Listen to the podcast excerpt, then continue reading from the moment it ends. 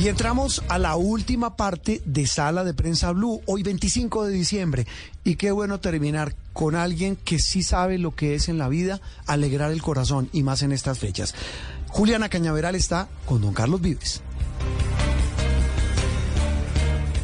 El turno de sus historias de Navidad es ahora para uno de los personajes más queridos de nuestro país, por su talento, su carisma, el trabajo que hace por su región y por supuesto porque nos pone a bailar y a cantar a todos durante el año completo, pero sí que lo recordamos en este mes y en estas fiestas de Año Nuevo. Carlos Vives, bienvenido a Sala de Prensa Blue. Feliz Navidad. Muchas gracias, Juliana. Igual para ti, para los tuyos, para todos los oyentes de, de Blue. Y bueno, feliz de poder conversar con ustedes. Me hablabas de, de los recuerdos navideños, ¿verdad? Sí, sí, sí, pero, pero empiezo preguntándole cómo le fue anoche, cómo estuvo esa celebración. Anoche, bien, anoche nos tocó la novena aquí en la casa y siempre es una, de verdad que es un momento muy esperado todo el año, porque pues la posibilidad de encontrarnos con amigos que queremos, de estar yo con también parte de mi familia. Y, y bueno, siempre con los, como se llaman los, los habituales, con Joaquín, con Joaco, viene David, viene todos, cantamos, noche estábamos como cuatro guitarras. Y no, no es un momento divino, con los muchos niños, la casa llena de niños, que fue lo que más me, me, me hizo feliz realmente. Ay, qué maravilla. ¿Y esas son las típicas cenas y reuniones de Navidad o cómo acostumbra Carlos vivir la Navidad y el Año Nuevo normalmente?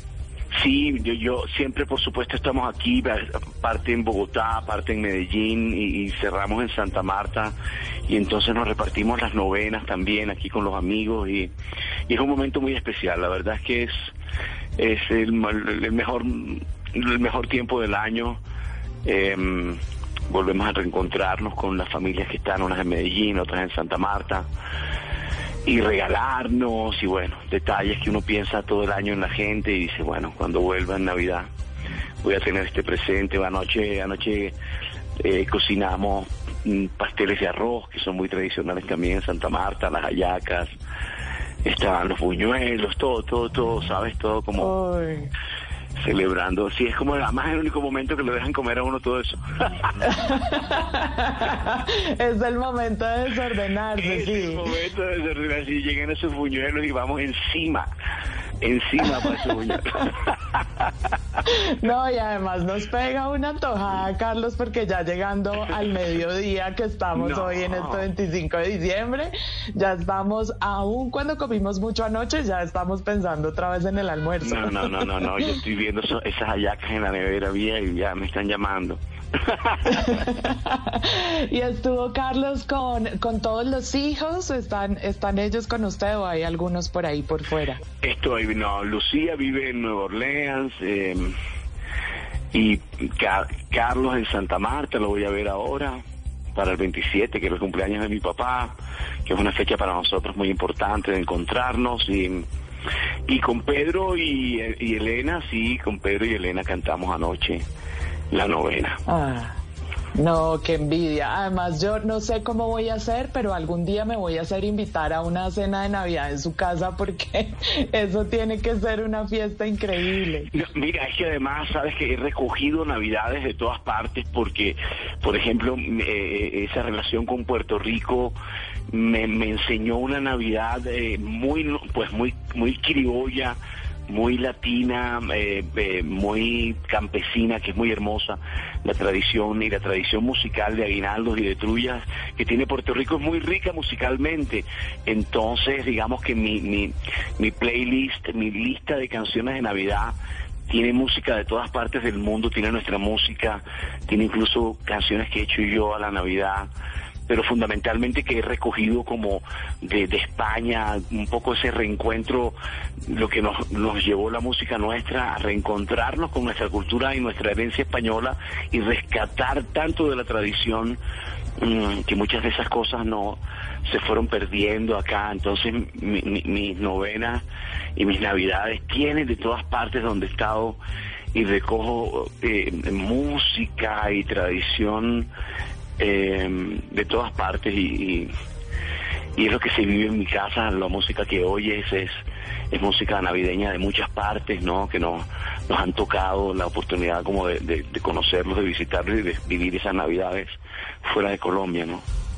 Por ejemplo, en Puerto Rico, que nos decía de cuando estuvo actuando allá, ¿en qué consisten esas tradiciones? Cuéntenos algunos no, detallitos. Eso es una belleza. La tradición puertorriqueña, lo que ellos llaman asaltos navideños, es que de, eh, sale un grupo de amigos, cogen la guitarra, cogen el cuatro, como dicen ellos, y se van y hacen asaltos. Entonces la gente está acostumbrada a que hay que tener algo de comida, algo de, beber, para, porque en cualquier momento te sorprende la gente. Entonces si te, sorprende, si, si, te sorprende la gente y no tienes comida, no tienes, te cantan. Hay una, hay una retaíla de canciones para el que no, para el que no está preparado para recibir a la gente, que es, muy divertido, es muy divertido. Y digamos que no solamente de más a nivel y que son tradiciones que a veces en la en los pueblos se conservan más no, Puerto Rico tiene eh, muchos pueblos muy tradicionales donde conservan estas tradiciones de la Navidad, eh, eh, más que en la urbe, digamos, más que en las grandes ciudades. Pero, por ejemplo, en las grandes ciudades, en a nivel empresarial, se hacen esos asaltos. en, la, parte comercial también se usan los asaltos navideños, son muy particulares y una tradición muy hermosa de, entre las cosas criollas y esa mezcla que también, al igual que nosotros, ellos tienen en su música y, es muy rico, ¿no? Los asaltos son muy lindos y tienen cosas, lo que nosotros llamamos natilla, ellos lo llaman tembleque, ¿no? Este, tembleque. El tembleque, sí, todos esos dulces y dulces de coco y el coquito. Nosotros hacíamos el ponche, yo me acuerdo, mi abuela hacía el ponche crema, ese ponche crema que es ese, ese ponche de huevo, allá lo hacen con coco y se llama coquito, pero es lo mismo, ¿no? Tiene como el mismo principio. Eso todo viene de la cosa, de la mezcla de la gallina española, ¿no? Claro, y de las tradiciones de Santa Marta, de las particulares, además de la comida de la que ya nos antojó. No, no, no, por supuesto.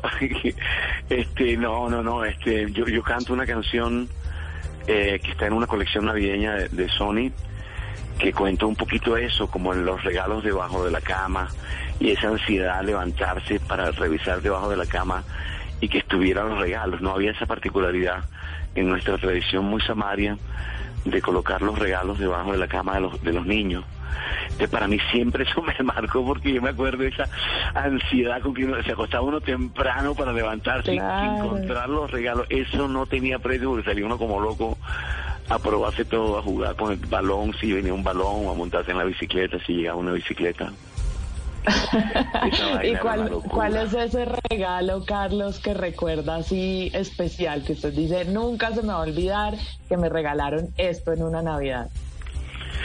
En una Navidad, una guitarra, una guitarra que me llevó, claro, esta no estaba en el debajo de la cama, ni en el pesebre, esta estaba, esta fue una guitarra de un músico cubano que vivía en Santa Marta y que era luthier, era fabricante de guitarras y él era peluquero.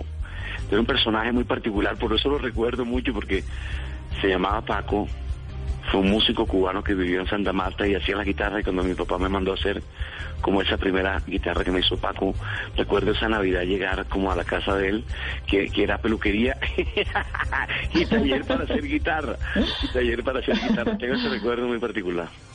Ay, qué lindo. Y con la gente de Gaira, Carlos, además supe que esta semana estuvieron en fiesta de fin de año, ¿no? No, no, eso fue en los, los Cumbia Awards, la entrega de premios de, Cumbia de Gaira y no, no, no, es que la verdad es que no te, solo tengo agradecimientos para la gente, eh, para nuestro equipo, para nuestros colaboradores solo agradecimiento porque eh, fue un, momento muy difícil donde todo estaba en el suelo. Eh, em, haber confiado también en que, en que todo tenía que mejorar y bueno, mucha gente que hizo sacrificios increíbles en momentos muy difíciles y que bueno, pudimos como celebrarlo y, y empezar a ver ese pasado ya como lejos y como ver mejores tiempos para todos. Y lo compartimos con la gente y la verdad que es muy emocionante, muy emocionante. Me di cuenta que hemos crecido en este último año más de lo que yo pensaba que estábamos creciendo y no me refiero a dinero, me refiero a, gente que, a cupos que hemos ganado eh, porque perdimos muchos empleos en, en la pandemia y hemos venido recuperándolos, pero, pero la verdad es que solo tengo agradecimiento porque me sorprendió la capacidad de recuperar empleos nuestra de, este último año, ha sido maravilloso. Y yo feliz de, compartirlo con todos y que estuvieran y verlos todos felices, todos felices, la verdad que muy, muy contento, muy emocionante. Ay, claro, y estaban allí los de todos los proyectos, los de música local, de la escuela, de la fundación, o era solo la parte de Gaia? Todos, todos, como llama, el universo Vives, que llama Claudia.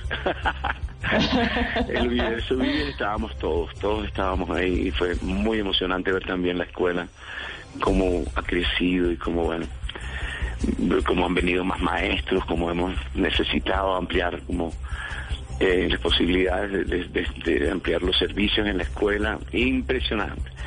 Y lo de, no, no, no, no, todo el cumbia, muy bien, la playa.